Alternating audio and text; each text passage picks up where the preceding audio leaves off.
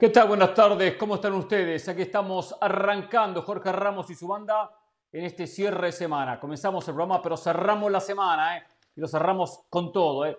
Con muchas novedades, con muchos temas. Estaremos hablando del histórico acuerdo entre Conmebol y CONCACAF. Se juntaron ambas confederaciones en busca de mejorar el fútbol a nivel selección y, ojo, a nivel club también, ¿eh? Con buenas ideas.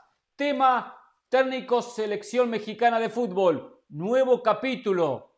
Y uno que descartábamos lo volvemos a agregar, lo volvemos a sumar.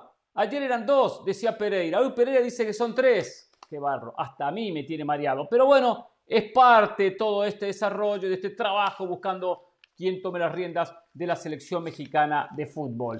Se confirmó el traspaso que se estaba esperando de Europa a la Liga MX demoró más de la cuenta, alguno en la mesa tenía hace unos días atrás el anuncio oficial, no lo quiso dar, vaya a saber por qué, pero hoy sí, ya se conoce ¿eh? que viene y potencia la Liga MX, por lo eso creo, ¿eh? que la va a potenciar y que la va a mejorar, y a él le va a servir muchísimo. Hablaremos de Estados Unidos, ¿eh? porque nos enfocamos en México y todo el caos alrededor del nuevo técnico, y Estados Unidos está en una situación muy similar. Le diría más, está un paso detrás de la selección mexicana. Y por supuesto nos meteremos en la jornada 4 de la Liga MX que comenzó anoche con el empate entre Atlas Santos 2 a 2. Así que muchos temas para abordar en esta próxima hora. Pues tenemos un programa breve en el día de hoy, por eso ya comenzamos con los saludos. ¿Cómo le va, José? Hernán, buena tarde para usted, para Caro, para Mauricio. Ah, permítame, permítame, me está llamando el Tuca Ferretti, no, Tuca, estoy al aire, no, no puedo contestar la llamada. Programa breve, así que vamos a tener capacidad de síntesis, Hernán, para abordar todos estos temas que ya puso sobre la mesa. A mí la primicia me la dio Carolina de las Alas. Por eso le tengo que preguntar, ¿ya hay nuevo jugador en Tigres? Hay nuevo jugador en Tigres, eh, Hernán. Por ahí hay algunos detallitos, vamos a ver si esta vez logramos que Mauricio nos los logre dar. Y también parece que Keylor Navas se va al Nottingham Forest. Sonó en algún momento que se iba a Arabia Saudita a reemplazar a Ospina, así que siguen los movimientos y el mercado de fichajes. Pero a mí lo que me tiene emocionada es el tema de CONCACAF y CONMEBOL, así que cuando quieras vamos a ello. Perdóneme, Hernán, le tengo que pase. muy temprano en el programa porque, porque yo le había dado la primicia de Diego Lainez. Lo que pasa que uno de los compañeros, cuando yo le di la primicia, se enfocó en lo de la América, en que la América había filtrado cuánto quería cobrar el futbolista. Faltó el pacto periodístico. yo se los había dicho, Diego Lainez. No me interesa ni quiero perder tiempo ni quiero perder tiempo. Usted ya pasó, ya pasó su turno, pasó su posibilidad. La pasó también Carolina porque se le dejé picando, ¿eh? no le quise quemar el nombre, se le dejé picando en el área. ¿eh? No tuvo el egoísmo que tienen los goleadores. Se la pasó Mauricio. A ver si Mauricio tiene esto ese olfato Esto es trabajo en equipo. Acá, no, no, no, yo afortunadamente. Nada para futuro, nada para después. Todo se dice ahora en este programa ya mismo porque no hay, no hay mañana, hay programa breve. Claro, claro. Es, es, ahora o nunca, ¿no, Hernán? Es ahora o nunca. Es ahora o nunca. Eh, no, a mí no me, a mí, a mí no me, a mí no me, se me quema la sangre por ser. Yo les dije primero y yo les. A mí yo tampoco, por eso reparto. yo les dije, no, no, haces bien. Yo lo que sí les dije es que eh, lo que tenía trabada la negociación no era el sueldo de Laines. Lo que tenía trabado la negociación era que Betis quería vender no quería prestar. Eso fue lo que les dije el otro día y en lo que se estaban tardando en ponerse de acuerdo. Ya se resolvió. Em, el reporte, yo la información del, teléfono no la tengo todavía, pero el reporte ya de varias fuentes que están perfectamente bien conectadas dicen que efectivamente es préstamo. Préstamo de Betis a Tigres por un año y Diego Lainez se convertiría en el jugador mexicano mejor pagado de toda la Liga MX. Esa categoría la tenía hasta la temporada pasada Guillermo Ochoa, que era el tercer jugador que mejor cobraba en la liga. Ya se fue Tobán. Vaya Dios a saber cuánto cobra Nico Ibáñez en Tigres, a ver si se quedó con el sueldo de Tobán. Gignac. Gignac era el número dos. Ochoa era el número tres. Vamos a tratar de enterarnos cuánto va a cobrar el niño Diego Lainez, pero parece que ya quedó resuelto el obstáculo del mexicano? ¿Cuál será el mexicano que más cobra? Sacando al aire, por supuesto, ¿no? Ahora que ya lo supera. Digo, una vez que Ochoa no estaba en la, eh, liga. Yo no sé si Héctor Moreno en Rayados. Pensé, pensé por ahí también. Esa es una opción. Héctor Moreno en Rayados, probablemente. Probablemente. Eh, Vega le tiene que pagar ha contratado muy un buen suplente, ¿eh? Un buen suplente ha contratado Tigres, un futbolista que puede ser un. Alexis Vega cobra muy bien. Sí, Alexis Vega también cobra bien. Sí, sí, sí, es verdad. No, no, no, no, no contrató un suplente, contrató un titular que va a comenzar como suplente, pero que tiene que ganarse un puesto. Si no se gana un puesto en Tigres, que no vuelva a Europa, ¿eh? Que no vuelva a Europa el año, ¿eh? Pues le va a luchar con quién? Con Quiñones, con Aquino, el puesto lo, tiene que ganarle. Le tiene que ganar el puesto a ellos dos. Aparte puede jugar con Quiñones, con Guiñaki y con el propio Laines. Lo tiene que ganarse el puesto. Si no, que se quede en México. Pero bueno. O sea, Nico Ibáñez en, ese, equipo sería suplente. el partido con Carolina, Carolina explicaba muy bien eh, Gracias. cómo juega Tigres, ¿no? Y, a ver, el primer partido Diego Coca lo jugó con una línea de cuatro defensores. Los últimos dos partidos los ha jugado con tres centrales, dos carrileros. En esa formación, en el, en el 5-2-3, dependiendo de dónde quieran colocar a Gorrearán, ¿no? Que es, el, que es el comodín en esa formación. Por delante de Pizarro y de Carioca, por detrás de Quiñones y, y Gignac eh, no, yo, yo sí, yo, yo lo veo difícil que con esa formación, que con esa formación, Laines caiga de titular en Tigres. No lo veo. Está bien. Es que, es que con, los, con los nombres que tienes en ataque, perdón, rapidito, con los hombres que tienen ataque, yo creo que va a jugar con línea de cuatro, porque por cinco tienes, necesitas tres centrales y dos carrileros, que es muy difícil, es el que se atreve a usar extremos. Entonces, teniendo cuatro hombres tan fuertes adelante, creo que, que lo sacrificado va a ser la línea de atrás. Si yo si cuando juegue con un 4-3-3, con Gorriarán, Pizarro y, Carioca en el medio, dentro los tres de adelante, por fuera puede jugar Laines perfectamente, por derecho o por izquierda. Y Quiñones puede jugar por derecho o por izquierda, o sea, pueden jugar los dos. Así sí. Pueden jugar los dos. Sí. O, claro, un 4 2 Ibáñez o Guiñac. Pero en ese 4-3-3, o sea, Nico Ibáñez a la banca, ¿no? ¿Quién a la banca? En ese 4-3-3 que usted describe con Quiñones o con Laines, o sea, quedaría el puesto para un 9, Guiñac o Nico Ibáñez, o sea, va a prescindir sí, sí, uno de, Nico Ibáñez que viene de romperla, va a prescindir de Guiñac que es el líder. El otro día, en, en Ahora o Nunca, Mauricio y Hércules, la verdad que tiraron una estadística muy buena. Tigres tiene a los últimos tres goleadores del fútbol mexicano. Es impresionante. Yo, Mauricio, yo estoy en todo, ¿eh? Yo estoy en todo. Los últimos tres goleadores del fútbol mexicano están en Tigres. Eh, eh, o sea, la Pero bueno, cerramos el capítulo. cerremos capítulo. Nos estamos yendo por las ramas, muchachos. Estamos yendo por las ramas. Eh, no quiero goleadores de Tigres. Quiero hablar de la noticia del día. Problemas de conducción. La noticia del día. No, no, porque yo le doy un poquito, yo le doy la mano, me agarran el brazo. Eso es lo que pasa en este programa. Estamos hablando de Line y está hablando de los goleadores históricos de Tigre. No me interesa los goleadores históricos de Tigre ni cuando Tigre llevó un goleador. No me interesa, me interesa lo de Line. Ya está, punto y aparte, la noticia del día. Comebol con CACAF. Como aquí lo adelantamos y lo adelantó Jorge Ramos hace mucho tiempo, y le voy, a, le voy a dar crédito porque se lo merece, y como ya lo veníamos comentando desde que estábamos en Qatar, que ya parecía que era un secreto a voces. No se ría, Mauricio. Detalles, faltaban detalles. Como le comentamos, las cifras que ganaba cada, cada federación de Conmebol entre organizar la Copa América en Sudamérica, organizarla en Estados Unidos, de 4 a 10 millones se lleva cada federación de Conmebol, bastante dinero. 4 si lo organiza un país sudamericano, 10 si lo organiza eh, Estados Unidos, o sea, duplica la ganancia. Y estoy hablando de las federaciones, aparte tiene que ver el premio económico por la participación, ¿eh? es otra cosa. Por eso, bueno, se llegó a un acuerdo y finalmente la Copa América 2024 vamos a tener la suerte de jugarla aquí, en este país, en Estados Unidos. Estados Unidos será el país anfitrión de la Copa América 2024. La van a jugar 16 selecciones, las 10 selecciones de Colmebol más 6 selecciones de CONCACAF, que van a ser, y esto también yo lo aplaudo, ¿eh? cuando critico, critico, cuando tengo que mandar una crítica no hay problema, pero cuando tengo que aplaudir, aplaudo. A través de la clasificación, se van a clasificar. Es decir, si México no clasifica, no la juega, ¿eh? Seamos claritos. Si Estados Unidos no clasifica, no la juega. Va a ser simple y seguramente. Clasifican seis. La Liga de Naciones 23-24 va a clasificar a esas seis selecciones para la Copa América de dicho año. Por supuesto, todavía no se da a conocer, pero se conocerá en las próximas horas, los próximos días, próximas semanas, el criterio de clasificación para estar en esa Copa América. Es importante que en la cancha se determinen los seis de CONCACAF que lleguen a la Copa América. A ver, algún anuncio más, algún anuncio más que se dio a conocer hoy. Va a haber un torneo a nivel clubes entre Conmebol y CONCACAF. Cuatro equipos, dos de Conmebol, dos de CONCACAF. Primera edición 2024.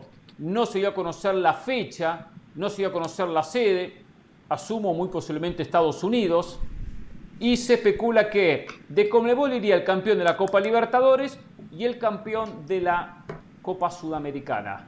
De parte de CONCACAF, el campeón de CONCACAF Champions League, y por ello leí que el campeón de la Liga de CONCACAF, no es esto todavía oficial, capaz que va el subcampeón de CONCACAF Champions League, capaz que va el campeón de Liga de CONCACAF. Recordemos que la Liga de CONCACAF la juegan equipos centroamericanos. Estamos jugando el Caribe, el Caribe quedaron, quedaron fuera ahora, juegan otro torneo. Pero bueno, dos representantes con CACAF, dos de Conmebol, un cuadrangular, un Final Four, para determinar, de repente revivir lo que era la Copa Interamericana, que deben recordarlo ustedes, cuando jugaba el campeón de CONCACAF o el campeón de Copa Libertadores, pero ya en forma de cuadrangular. Me gusta, me gusta, es bueno. Y por lo menos hay roce Conmebol contra CONCACAF. Muy positivo. Y lo último que se anunció, más allá de que acá no hablamos del fútbol femenino, que la Copa Oro de la próxima edición de Copa Oro que se organiza en Estados Unidos va a tener, eh, de CONCACAF, me refiero, de CONCACAF, va a tener cuatro invitados de Conmebol. Ojo, fútbol femenino, Brasil, Argentina, Colombia y Paraguay, que fueron los cuatro semifinalistas de la última Copa América. Por lo tanto, se une Conmebol y CONCACAF. Muy, pero 12 muy selecciones. Lo negativo, que la Libertadores nada, ¿eh? Libertadores nada, ¿eh? pero cuando quieren se dan cuenta cómo se ponen de acuerdo, cuando quieren cómo se juntan, que no es que no nos quieren, que algunos dicen no nos quieren allá, no, sí los quieren, ¿eh? Cuando hay marmaja, cuando hay negocio, son todos bienvenidos, ¿eh? Cuestión de sentarse y tener predisposición al diálogo. ¿Qué les pareció todo esto? Ah, una gran noticia, una gran noticia para el fútbol, especialmente para la CONCACAF. Eh, eh, la peor confederación en el Mundial de Qatar va a tener la oportunidad de foguearse con la mejor confederación del Mundial de Qatar. Eso me parece que lo tenemos que aplaudir, especialmente cuando pensamos en selecciones como México, Estados Unidos, Canadá y Costa Rica, que son las selecciones más competitivas del área. Seguir compitiendo en ese círculo vicioso, en ese círculo con cacafiano, no los hace crecer. Qué bueno que van a ser expuestos a otros sistemas, a otro tipo de competencias. Ahora, ojalá y en la cancha no hagan un papelón como en la Copa América Centenario, donde todas las selecciones de CONCACAF eh, decepcionaron, todas, especialmente los dos gigantes eh, del área. Yo lo veo como algo muy positivo. Ojalá y esto llegue para quedarse. Eh, a CONCACAF no le sirve nada más participar en una Copa América cada, cada 20 años, no. Tienen que pelear para que se juegue una, eh, en cada periodo de cuatro años que haya una Copa América. En lugar de tener dos Copas Oro, jueguen una Copa Oro. Que Comebol juegue su Copa América y en ese periodo de cuatro años siempre habrá chance para juntar a las dos confederaciones y tener un super torneo. La verdad que aplaudo lo de la CONCACAF, en su momento tenían un Rolex, lo cambiaron por un Casio y hoy recuperaron el Rolex. Qué bueno por ellos. no, y además pasa algo interesante, Hernán. Esa clasificación de la cual nos preguntábamos cómo iba a ser a la Copa, a la, a la Copa América del 2024 por parte de la CONCACAF, va a ser a través de la Liga de Naciones. Eh, lo dice aquí en el comunicado que, que nos enviaste. Muchísimas sí, sí, lo dije. Lo dije. Sí, ah, ah, no había entendido porque dijiste que qué importante era que se, no, no, te había entendido la idea. Bueno, sí. no, no, lo que no se terminó. No, lo que no se terminó el sistema de clasificación a través de la Liga de Naciones. ¿Cuál va a ser? Sí va a ser Liga de Naciones, que eso ah. decía. Que ahí nos dan una información que parece que serían los cuatro ganadores de los que clasifican el Final Four y los dos mejores segundos lo cual, si estoy en la Liga de Naciones en la B, ya no puedo jugar. ¿eh? Si soy de la B en la Liga de Naciones, si soy de la C, ya no puedo jugar la Copa América. Ahora, tampoco, tampoco seamos tan, tan, tan inocentes, ¿no? ¿En qué sentido? Tampoco seamos tan inocentes. No sé a qué se refiere, señor Pedrosa. Este, este, este, torneo no se va a jugar sin México y sin Estados Unidos. O sea, tampoco, tampoco seamos tan inocentes. Este torneo no se va a jugar sin México y sin Estados Unidos. No, por supuesto. Estoy de acuerdo. Eh, pero si no, si no, clasifican, no, no. Pero está hecho, eh, está hecho para que juegue México y Estados Unidos. De verdad. O sea, es como que tú. No, no, no. A ver, estás, vamos a poner en Conmebol. Estás diciendo que para el próximo mundial van a venir siete. Se sabe que va a estar Argentina y Brasil, pero se da siempre la posibilidad de que Argentina y Brasil no se clasifique. Está hecho para que ellos oh, vayan, pero no se hace para ellos. Pero ahí, estamos, pero ahí estamos hablando de otro torneo. O sea, para este torneo, para esta Copa... ¿Cómo se va a llamar? Copa América. Ya, la otra fue la Centenario, esta no es la Copa América 2024. Esta Copa América 2024. Copa América 2024. Sea, ojalá sea el, el, ejercicio definitivo, el ejercicio definitivo para que así sea el torneo siempre. En, ese, en ese año, que es, o sea, dos años después de la Copa del mundo, que estén involucrados, o sea, si es Copa América, es toda América, no Copa Sudamérica y Copa Norteamérica, Centroamérica y el Caribe. Ojalá que sea un ejercicio productivo nuevamente, lo suficientemente redituable en lo económico, que esa es la prioridad número uno de los dirigentes. No es una crítica, es una realidad, ¿no? ¿Cuántos de nosotros no tomamos decisiones en nuestra vida motivados primero que nada por un, por un rédito económico, ¿no? Está bien, eso es una crítica, me parece, me parece perfecto. Pero ojalá que el modelo sea exitoso, porque así tiene que ser siempre.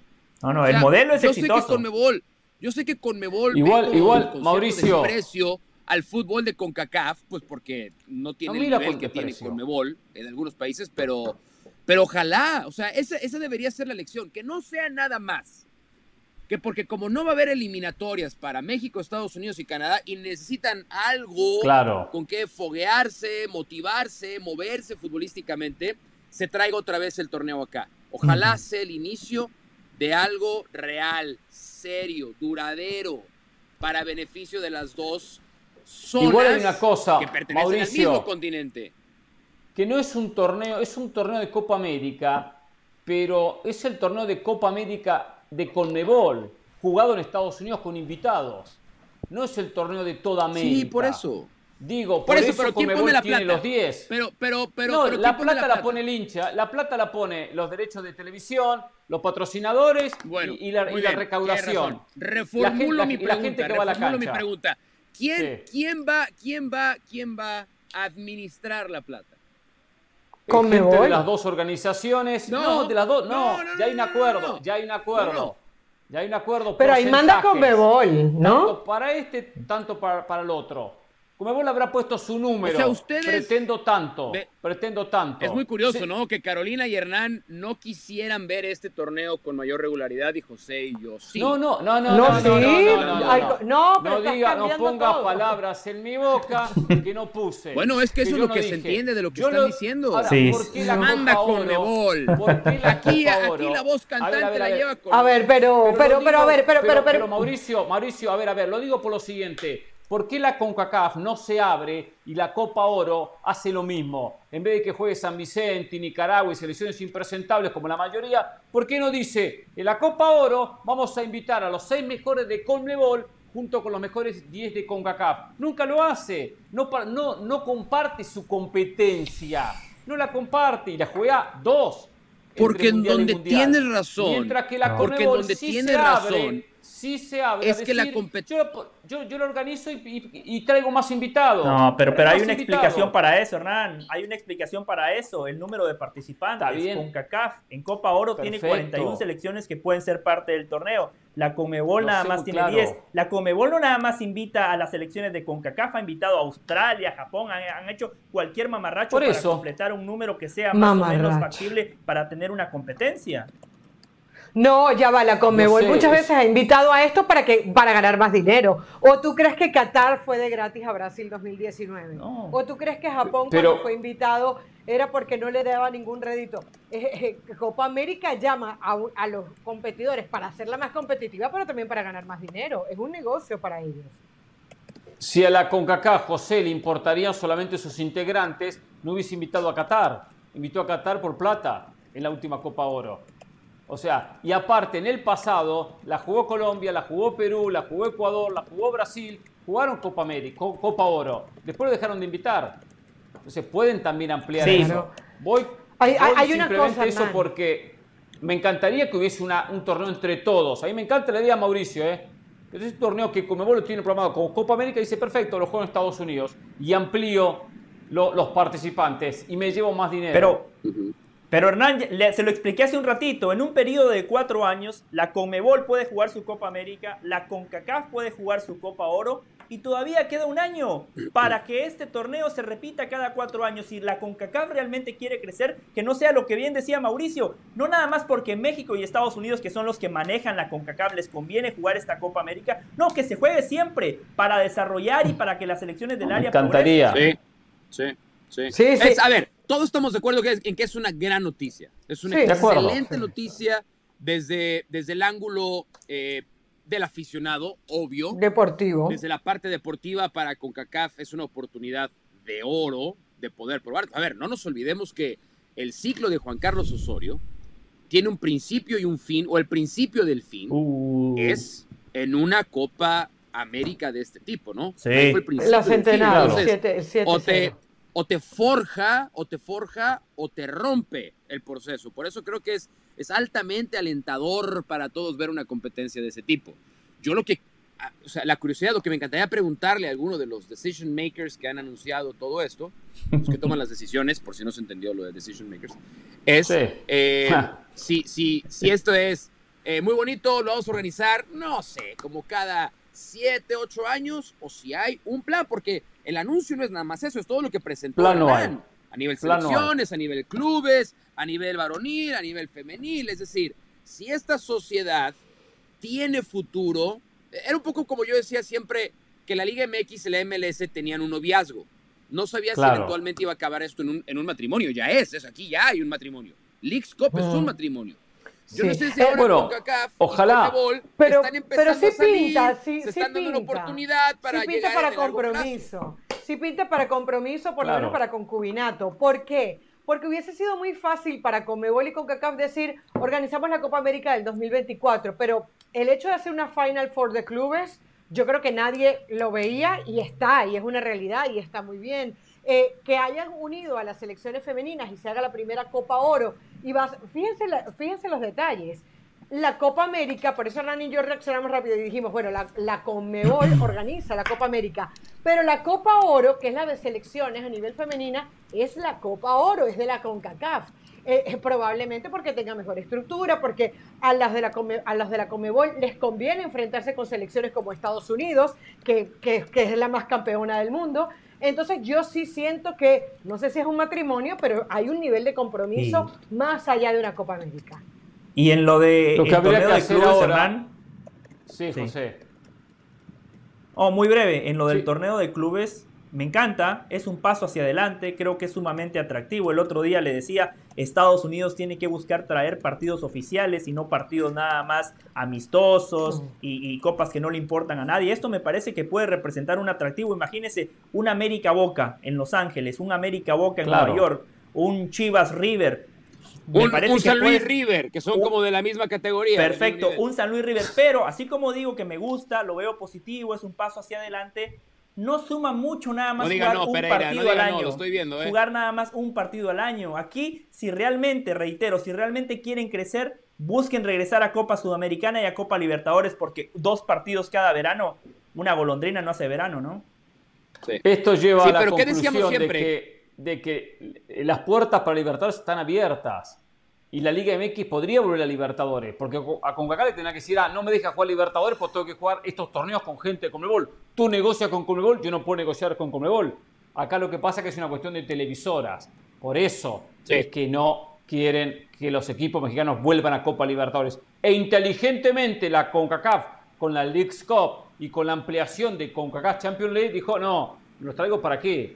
Empezamos a ser eh, rivales de Estados Unidos y toda competencia México-Estados Unidos. Una idea, una idea, más a la gente de CONCACAF que nos escucha y nos ve siempre. ¿Por qué no buscar que la Liga de Naciones, porque ayer, hace dos días, hubo anuncio en Liga de Naciones de Europa, no escuché nada que tenga que ver con incluir equipos de Conmebol.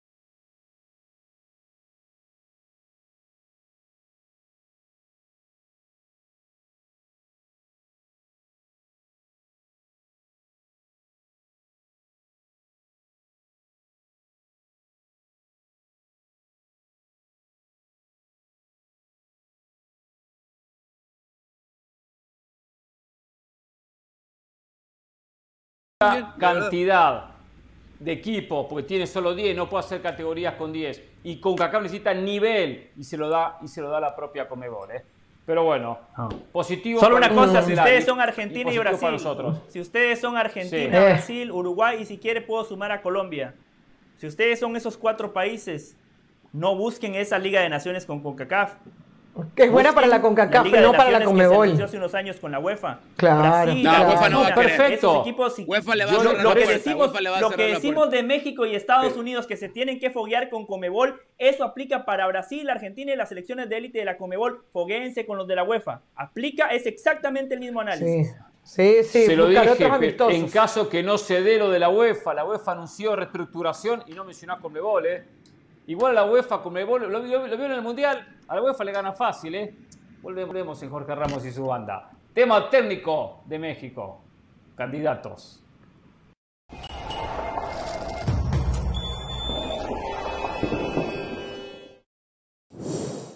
La editorial del día es traída a ustedes por State Farm. Como un buen vecino, State Farm está ahí.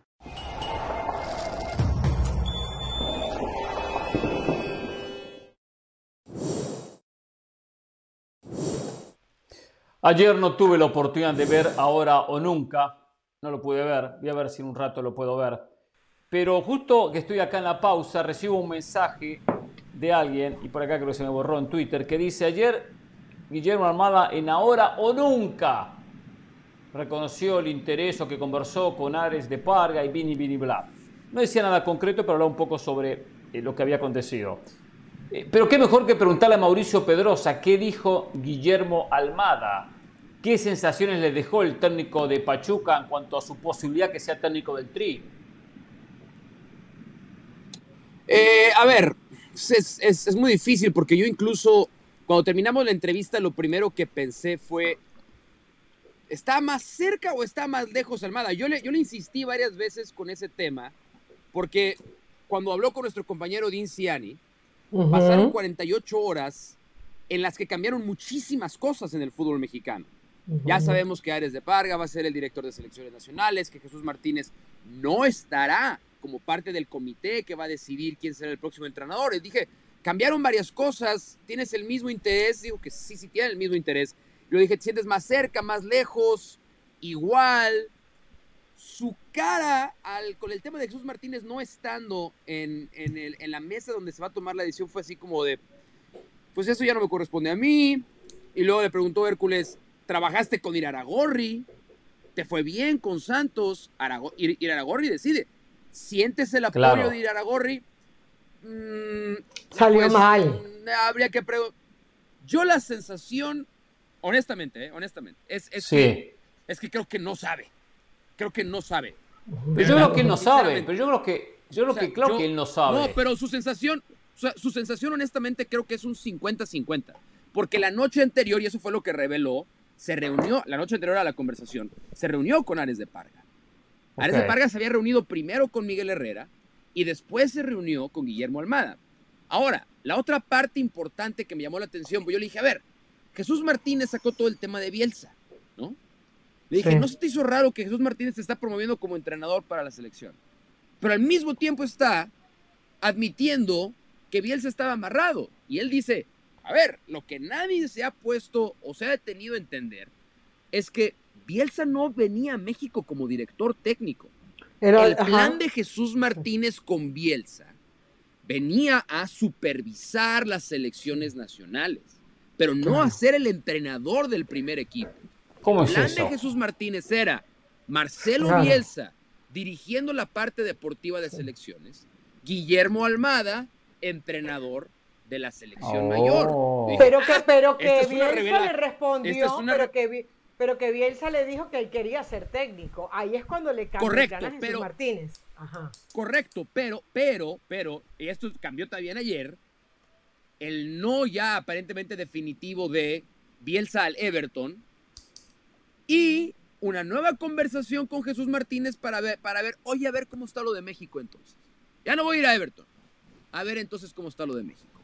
Yo creo honestamente que si me hubieras preguntado hace una semana, te hubiera dicho Almada 70%, Miguel Herrera 30%. La semana pasada. hoy, hoy creo que Miguel Herrera tiene una, una ventaja sobre Guillermo Almada. No sé si mucha, no sé si poca, pero sí siento, y eso también concluyendo con el equipo y con la gente que, con la que hablé después de la entrevista es, aparentemente Miguel Herrera lleva, lleva una ventaja en esta carrera. ¿Qué tan grande es? No, no lo sé, pero sí una ventaja. Yo no sé si escucharon, no sé si escucharon que Marcelo Bielsa volvió a ganar espacio. Como que estaba descartado y quedaba todo entre Guillermo Almada y el propio Miguel Herrera, pero parece que una vez que da un paso al costado Jesús Martínez, la propia dirigencia o el propio Rodrigo Ares de Parga va a buscar a Bielsa, conversar con Bielsa, sentarse con él y escucharlo que entiendo que está en un momento de entrevista. Yo entiendo que Almada ya no podía decir voy a ser el técnico de México, porque eso no lo sabe nadie. Mi la sensación, ¿eh? que no lo sabe nadie, que ahora están entrevistando a los dos o tres candidatos que mencionamos. De ahí no salen, porque Nacho Ambriz dijo, a mí nadie me entrevistó. O sea, Nacho Ambriz ni van a, ni van a hablar con él. Con el Tuca ni van a hablar con él. Y el resto de lo descartamos. Con estos tres van a, van a hablar. Miguel Herrera, que ya hablaron, Almada, que hablaron, y quizás con Bielsa, si, si, la información que manejo es la correcta.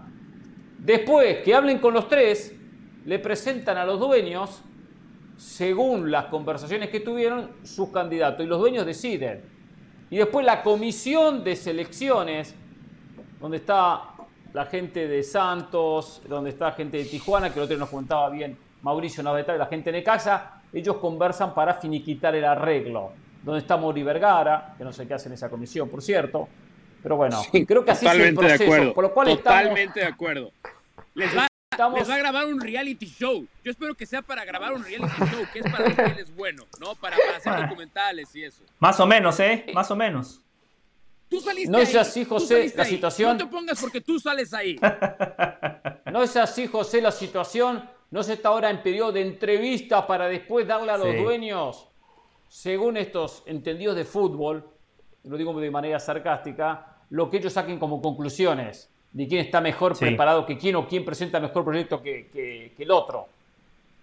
Sí, eso que usted comentaba ahora recién, Hernán, cómo se va a llevar o cómo se va a llegar a la conclusión final, eso lo explicaba el Tuca Ferretti hoy en Fútbol Picante, ¿eh? un momento ah, icónico en la televisión deportiva de ESPN. Sí, sí, el Tuca Ferretti llamó a Álvaro Morales en vivo para recriminarle que porque un técnico dé una entrevista a ESPN, eso no lo convierte en un candidato para dirigir a la selección mexicana. Una disculpa, una disculpita por haber tenido a Miguel Herrera y a Guillermo Almada recientemente. Ahora una, una disculpita. Sí, sí. Noté un poquito molesto al Tuca Ferretti. Lo noté molesto porque eh, lo que yo interpreto es que él pensó o pensaba o esperaba que más integrantes de los medios de comunicación lo iban a poner a él como candidato número uno y no es así. Y dentro de esa conversación el Tuca Ferretti deslizó Hernán, Miguel Herrera no va a ser, dijo. ¿Así? ¿Cómo? ¿Cómo, cómo está eso? Le preguntó Álvaro Morales. Y por lo de TV Azteca y por otros motivos más. No sé, el Tuca Ferretti, un tipo que está conectado, un tipo que tiene conversaciones con los dueños, no tiró eso nada más por tirarlo. Va a ser muy interesante porque al final puede venir las comisiones, los comités, Ares de Parga, Jaime Ordiales, pero habrá que esperar qué es lo que dice Emilio Azcárraga. Él sigue siendo el que toma las decisiones importantes en el fútbol mexicano. Si usted me pregunta a mí, Hernán, para mí el escenario está muy claro. Miguel Herrera, un gran entrenador. La última selección mexicana de fútbol que jugó bien y que compitió muy bien en una Copa del Mundo fue la de Miguel Herrera, pero eso fue en el año 2014. Después Miguel Herrera no ha dado pasos hacia adelante, al contrario, ha dado pasos hacia atrás. Guillermo Almada es el técnico del momento, una idea de juego similar a la de Bielsa, trabaja con jóvenes, potencia el talento mexicano y el tipo entrega resultados. Yo creo que para mí Guillermo Almada debería ser el técnico. Yo, a, mí lo que me huele, Hernán, eh, entre tanta información, es que Almada eh, está corriendo fuerte, está corriendo muy fuerte, y van a ver qué pasa con Bielsa. O sea, ya no se depende del tema de Jesús Martínez, van a ver si les conviene. A mí no me extrañaría que Almada sea el, director técnico, porque es un punto medio entre Bielsa y el mismo Miguel Herrera. O sea, eh, no te vas al extremo de un Bielsa que, que, se puede ir, que te va a querer manejar cosas que de repente tú no estás dispuesto a soltar. Almada conoce el medio mexicano y no te vas con Herrera, que es algo de la que ya conocemos, como decía José. Yo creo que Almada al final puede ser el que termine pesando más. Cuando yo pregunto algo, si Almada es el técnico y en la Copa América se enfrenta al México-Uruguay, ¿van a pensar que Almada se va a dejar ganar ante Uruguay? Ay, no, por Dios. Uruguayo? no, te, pero, pero hay una descabellado va a pensar eso? Hay una respuesta para ¿Algún Pedrosa va a decir, eh, no le interesa la selección porque es uruguayo?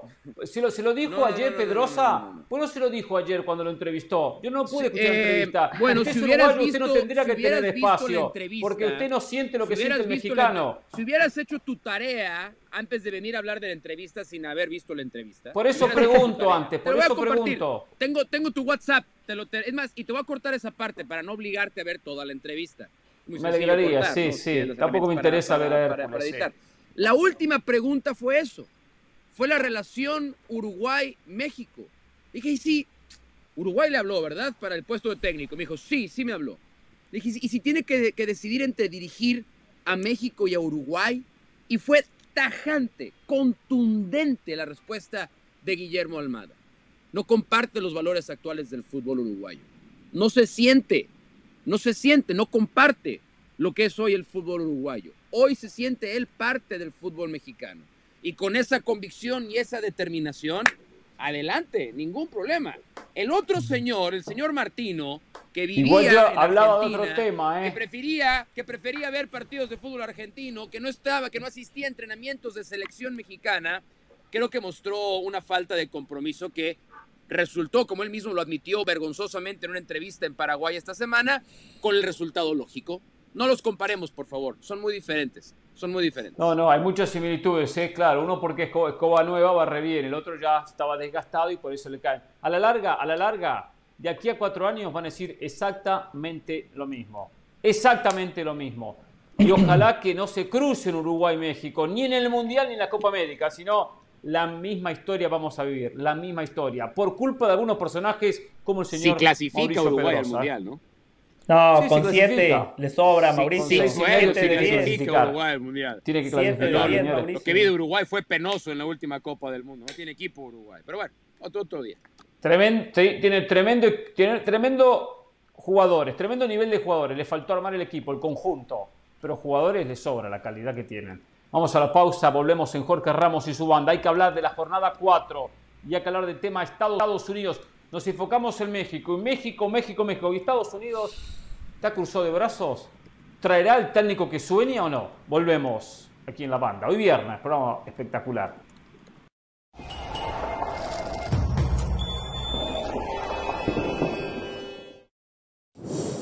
Para celebrar los precios sorprendentemente bajos de State Farm, te invitamos a disfrutar un nuevo episodio de Jorge Ramos y su banda. Disfrútalo y luego comienza a ahorrar con el seguro de auto de State Farm. Contacta hoy mismo a un agente llamando al 1-800 State Farm. Como un buen vecino, State Farm está ahí.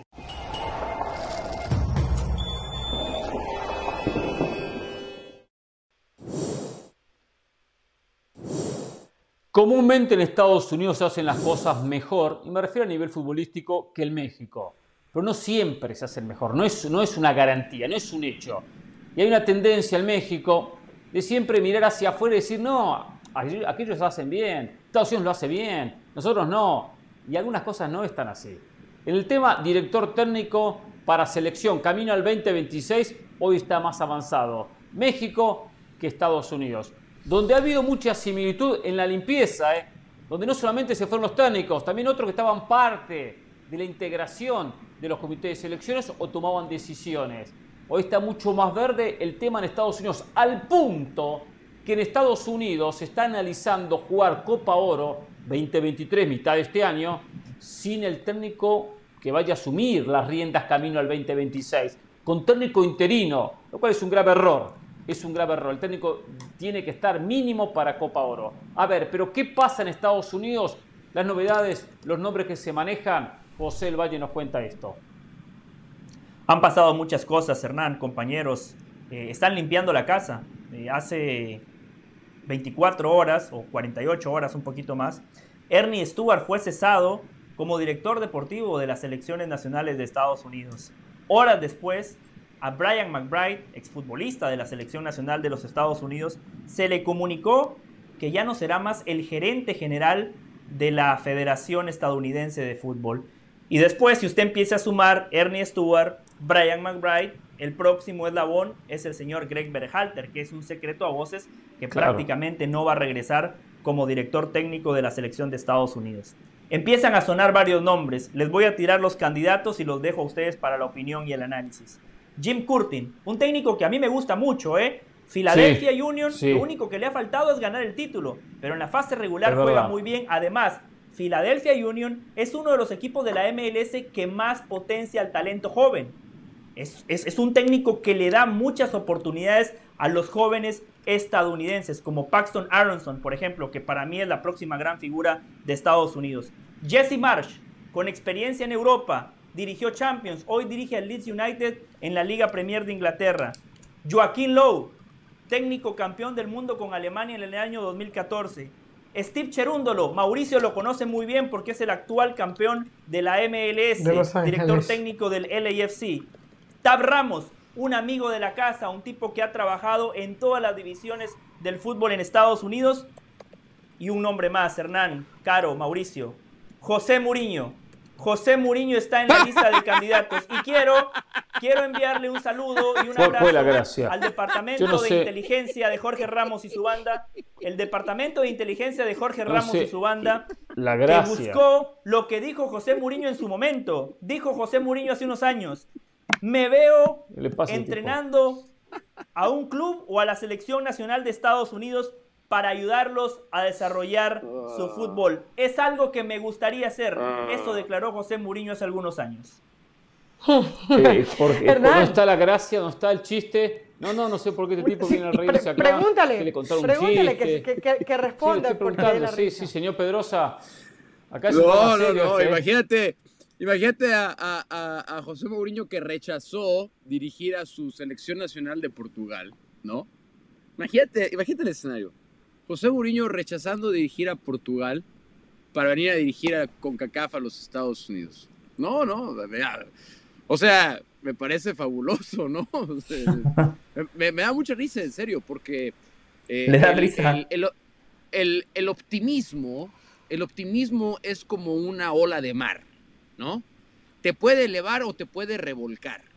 Y, hay que tener mucho cuidado con lo que se desea, porque hay veces que se puede cumplir también, tengan cuidado. Pero no, la verdad me pareció hilarante la idea de, de, José Uriño diciendo de los no sé, a mí me causa gracia. Ah, a mí me causa gracia en absoluto. No, muy, muy chistoso. No, yo, a ver, buena onda. Yo, yo creo que el haber tenido un Klinsmann eh, aquí, no, en los Estados Unidos, no hace que la selección de Estados Unidos Luego, cómo le fue es otra cosa, ¿no? Pero, pero que Jürgen Klinsmann haya estado en Estados Unidos haciendo un proyecto, quiere decir que el país sigue siendo llamativo, que la selección que va a organizar el próximo Mundial de Fútbol siga siendo llamativo. Yo más bien analizaría si a Estados Unidos le conviene tener a José Mourinho y mi primera impresión es un no, un, no definitivo. Eh, sobre todo porque no tiene experiencia a nivel de selecciones, porque no me parece que es un técnico conciliador, porque su estilo de juego hace mucho tiempo, a ver, lo veíamos como un técnico defensivo en el Inter, etcétera, pero luego fue desapareciendo del mapa eh, de ganadores, más allá del, del Manchester United. Entonces yo creo que eh, Estados Unidos muy bien, los nombres que propone, gente de la casa, gente que conoce, pero no puede esperar hasta verano. Eh, eh, entiendo que deben ir poco a poco, pero, pero no pueden esperar hasta verano porque no hay tiempo que perder. El, tiempo en el fútbol vale mucho. El mejor de la lista, sin duda, José Mourinho. Le vendría muy bien su orden táctico, su disciplina para potenciar el fútbol de, este país. Aquel partido que perdieron contra Países Bajos fue casualmente por un aspecto táctico, porque le dio un paseo Bangal al propio Berhalter. Pero que va a ser difícil, va a ser difícil. No imposible, ¿eh? Hmm. se vaya a la Roma. Va a ser muy, pero muy difícil. El resto tiene un nivel bastante parejo. ¿eh? Hay que preguntarle a la mamá de Gio Reina cuál de estos técnicos aprueba para que dirija a su hijo. Ah. Eh, a mí me Oye, pero, pero a mí me gusta mucho Joaquín Lowe. A mí me gusta Joaquín Lowe. De esta lista me gusta Joaquín Lowe por estilo de juego, por metodología de trabajo, la escuela alemana. Yo creo que Mourinho en este momento de su carrera no quiere dirigir a una selección. No, Sería menos de menos a los Estados Unidos. Yo, yo honestamente, eh, Curtin o Peter Vermees creo que son dos opciones del mercado interno que tienen mucho sentido. Peter mucho, sentido. Tiene que ser alguien de adentro. Nos vamos. No hay mucho tiempo para la Un top Ramos. Olvídense de Mauricio, Señores, por favor. ha sido un placer, ¿eh? Buen fin de semana, ¿eh? Hasta mañana. Bueno, fue un gusto haber estado Perdón, con ustedes. hasta A ver el cuándo lunes. vuelven a invitar. Hasta vuelve? Eh, el lunes y martes Lunes invitamos. Ramos. No, no, no. A mí me dijeron que eran dos semanas y ya pasaron.